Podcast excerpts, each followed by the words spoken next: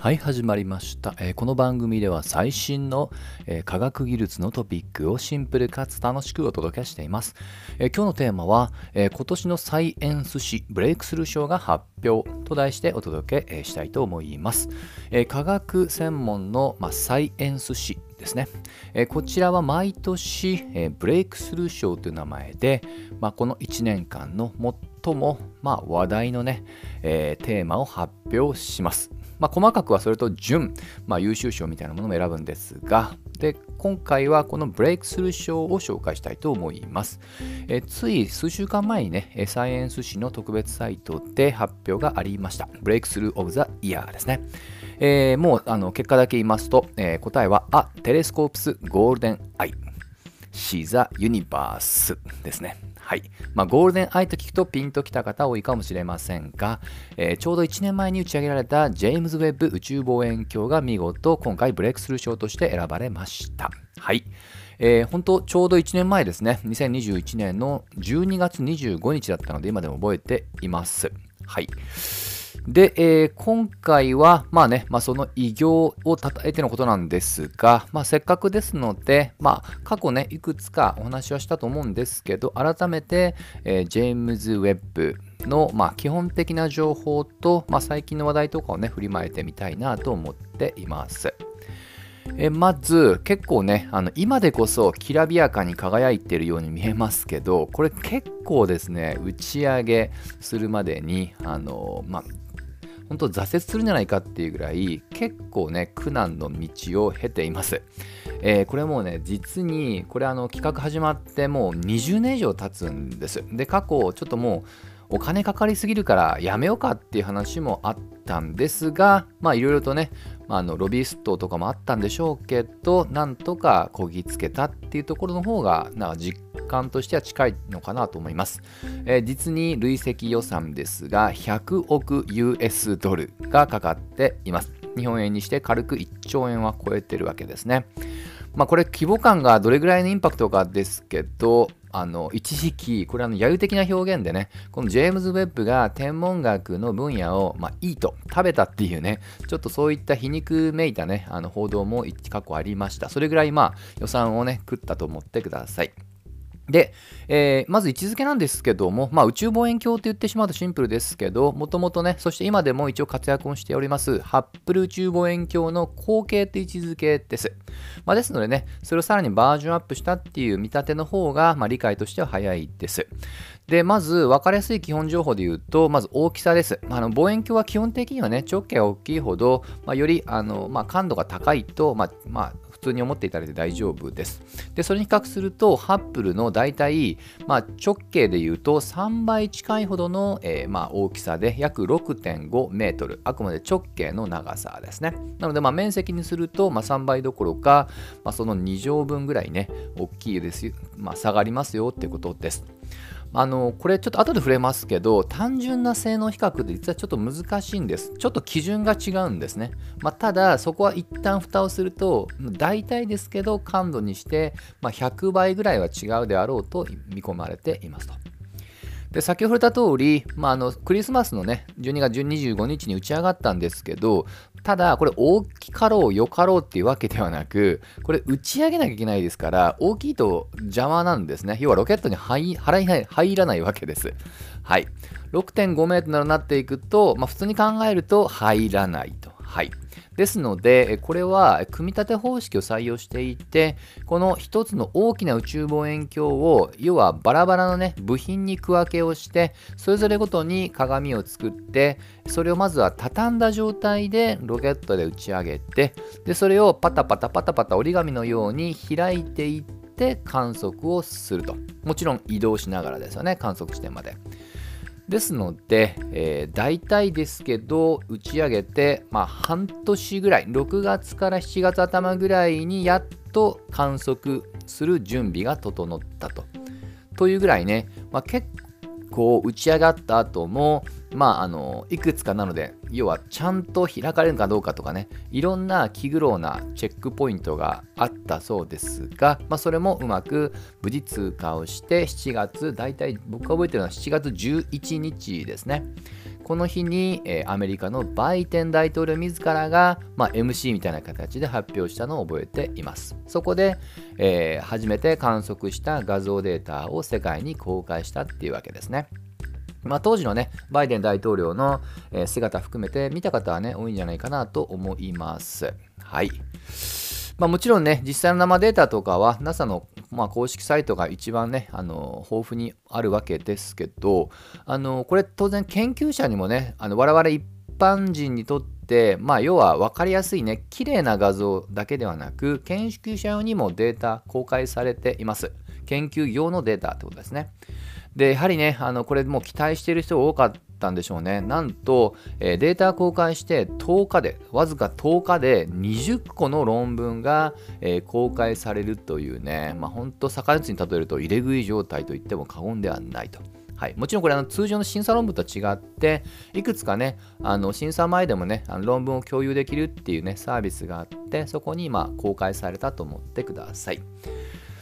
で、えー、この、あのー、まあ、性能がさっき100倍ぐらいですよとざっくり言いましたけども、ちょっとこれだけだとね、違いが分かりにくいので、改めてハッブルとの違いっていう観点で、実際にね、打ち上がって観測をする段階において大きな違いってものを、えー、触れてみたいと思います。まあ、これもね、まあ、まあ、上げればきりないですが、一番分かりやすいところを一つだけ上げると、やはりその観測する場所だと思います。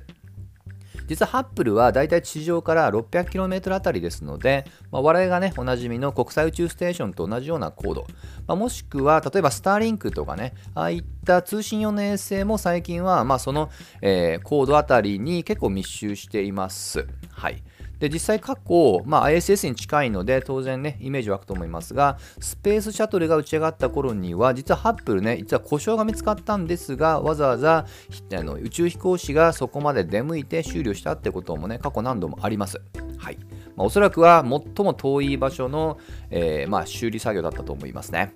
で、それに対してジェームズ・ウェッブなんですけど、なんとですね、えー、太陽から地球を見た方向、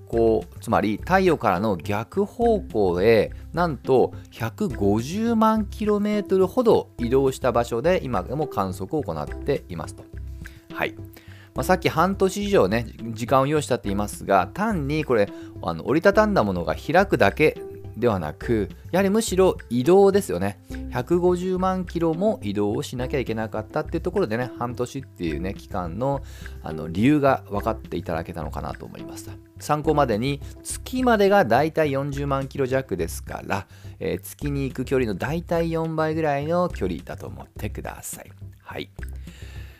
なんでそんな遠いとこまで行くのかと。ハッブルみたいにね、あの人が修理行けるところの方が絶対いいじゃないかって思うんでしょうけど、やはりそれは観測する目的が違うんですよね。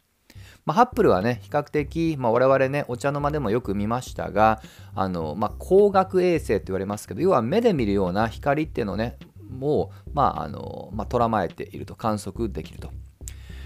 で、え今回のジェームズ・ウェッブなんですけども、えー、目的が若干ね、ハッブルよりももうちょっと違うんですね。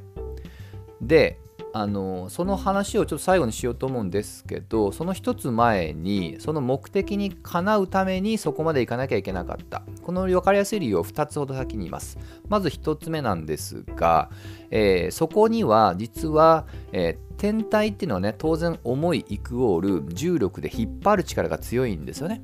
特に最寄りである地球と月、まあ、そして遠いけどめちゃくちゃ大きいので無視できないのが太陽。この3つの天体からの引っ張られる力重力の力ってものを、えー、抵抗しなきゃいけないんです。それだけエネルギーがかかる。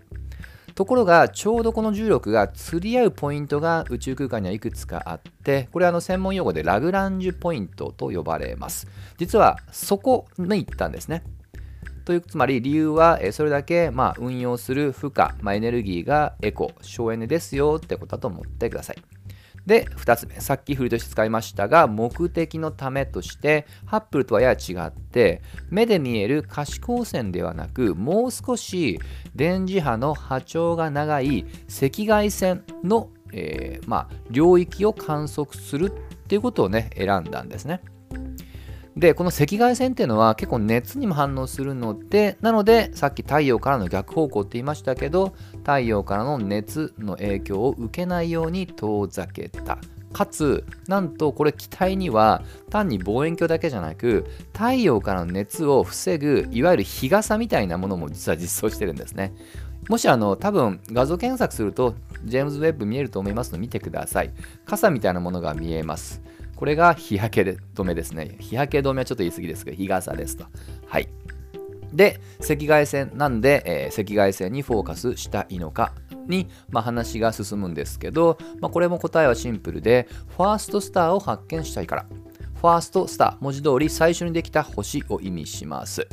例えば地球をね、一つの人間と見ると、その、まあ、まあ、究極のご先祖様、もしくはね、アダムとイブみたいな、そんな存在だと思ってください。で、このファーストスター、当然ですけど、まあ、時間軸で見ると、最も古い時間に作られた星なわけで、古いイクオールより遠くにあると。そうすると、実はより波長が伸びるってことが一応科学的には分かっていますと。はい。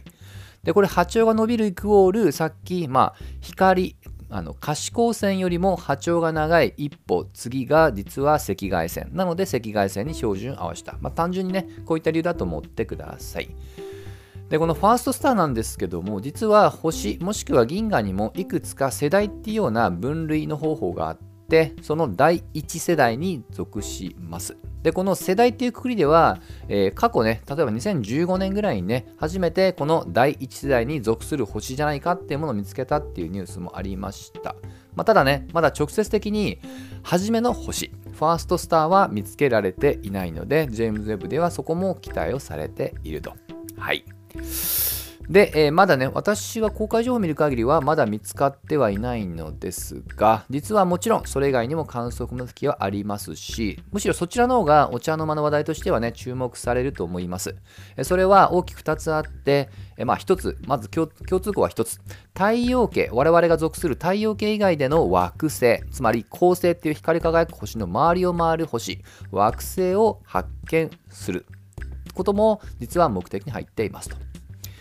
で、なぜか。そしてそこでは地球外の生命体であったり、我々が、まあ、例えば人間が居住できるようなハビタブルゾーンと言われている、まあ、あの星これを発見したいっていうね、このあたりの期待値もあります。まあ、これはね、結構昔からおなじみのテーマですので、まあ、こういったテーマがね、えー、まあ、より比較的我々にとっても馴染み深いと言いますかね、興味を持ちがちですよね。ま、いずれにしましてもね、ファーストスターも含めて、これからさらに最新データ続々と送られており、ま、かつね、え、途中でも話した通り、それに伴って新しい研究成果が続々と、えー、まあ、あの投稿されるってことはま間違いないと思いますので、しばらくは j ェーブズウェッブのま観測自体というよりは、まあ、観測動向自体をね、我々私も観測、えー、し続けてみたいなと思いました。ということで、今回はここまで。また次回一緒に楽しみましょう。